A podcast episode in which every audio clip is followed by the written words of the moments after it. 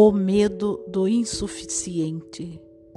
Hoje em dia, o medo de não ter o suficiente atormenta muitas pessoas.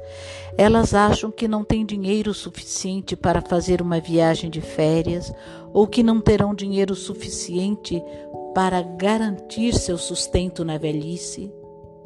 Outras acham que a sua casa não é grande o suficiente para morar confortavelmente ou que o seu carro não é seguro o suficiente. Existem duas razões principais para o sentimento de não ter o suficiente. Uma é o medo de que os nossos recursos não sejam suficientes para garantir o nosso futuro. A outra é é o medo de não sermos bons o suficiente aos olhos dos outros.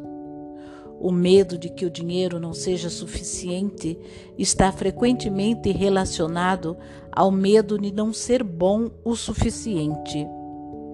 Muitos tiveram na infância a experiência de não conseguir corresponder às expectativas dos seus pais. Assim, a sensação de não ser bom o suficiente marca toda a sua vida. Não são bons o suficiente como mães, pais ou na sua profissão. Não conseguem argumentar suficientemente bem quando conversam com outras pessoas. Conheço um psicólogo que administra cursos muito bem sucedidos, mas depois de cada curso ele tem a sensação: eu não sou bom o suficiente. O curso não foi bom o suficiente. Deveria ter sido melhor. Essa sensação de não ser bom o suficiente nos deixa com um constante sentimento de insatisfação. Não conseguimos ser felizes com o que fazemos porque, no fundo, tudo sempre deveria ser melhor. A psicologia diz aqui: temos dentro de nós uma criança insuficiente. Essa criança que não é suficiente continua tomando a palavra. Temos a sensação: não sou boa o suficiente como mãe, não sou bom o suficiente como pai, no meu trabalho não faço o suficiente ou não sou qualificado o suficiente.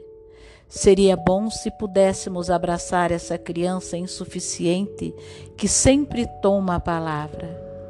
Quando abraço a criança insuficiente dentro de mim e lhe digo: Para mim, você é boa o suficiente. Você é boa como é. Então, aos poucos, ela vai falar menos alto dentro de mim e vai dar lugar à criança contente dentro de mim. A segunda razão para a sensação de não ser bom o suficiente é a comparação. Enquanto eu me comparar com outras pessoas, sempre sentirei que não tenho o suficiente e que não sou bom o suficiente. Sempre há pessoas que podem falar melhor do que eu, que têm mais dinheiro do que eu, que têm mais sucesso e influência do que eu. Enquanto eu me comparar com os outros, Nunca estarei satisfeito com o que eu sou e o que eu tenho. Soren Kierkegaard diz: Comparar é o fim da felicidade e o início da insatisfação. Quando nos comparamos com outras pessoas, sempre estamos insatisfeitos. Quer gostemos, quer não, inconscientemente nós nos comparamos constantemente com os outros mas assim que o percebemos, devemos fazer um esforço para sentir a nós mesmos.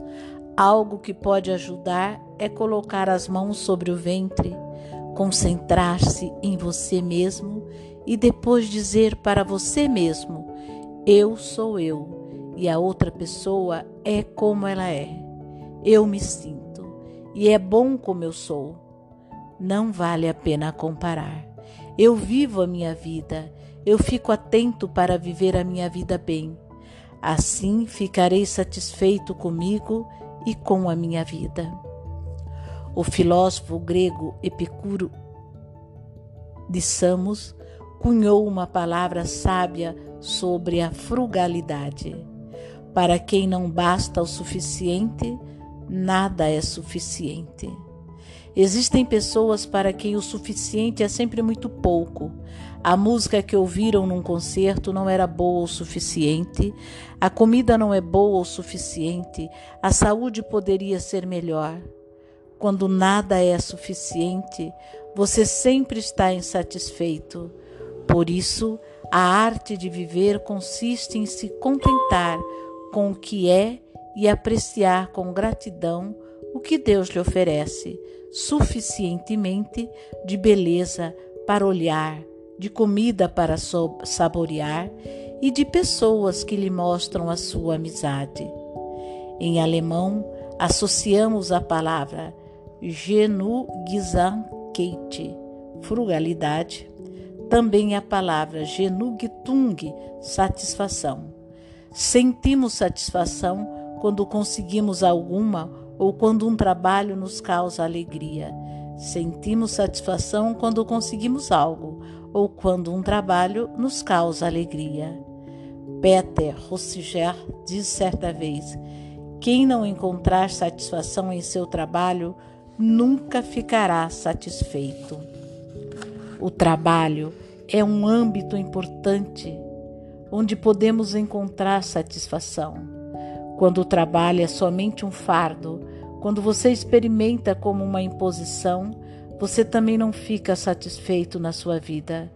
Mas quando você gosta de trabalhar, quando sente alegria no seu trabalho, você experimenta na sua vida essa satisfação e sente satisfação em tudo que faz.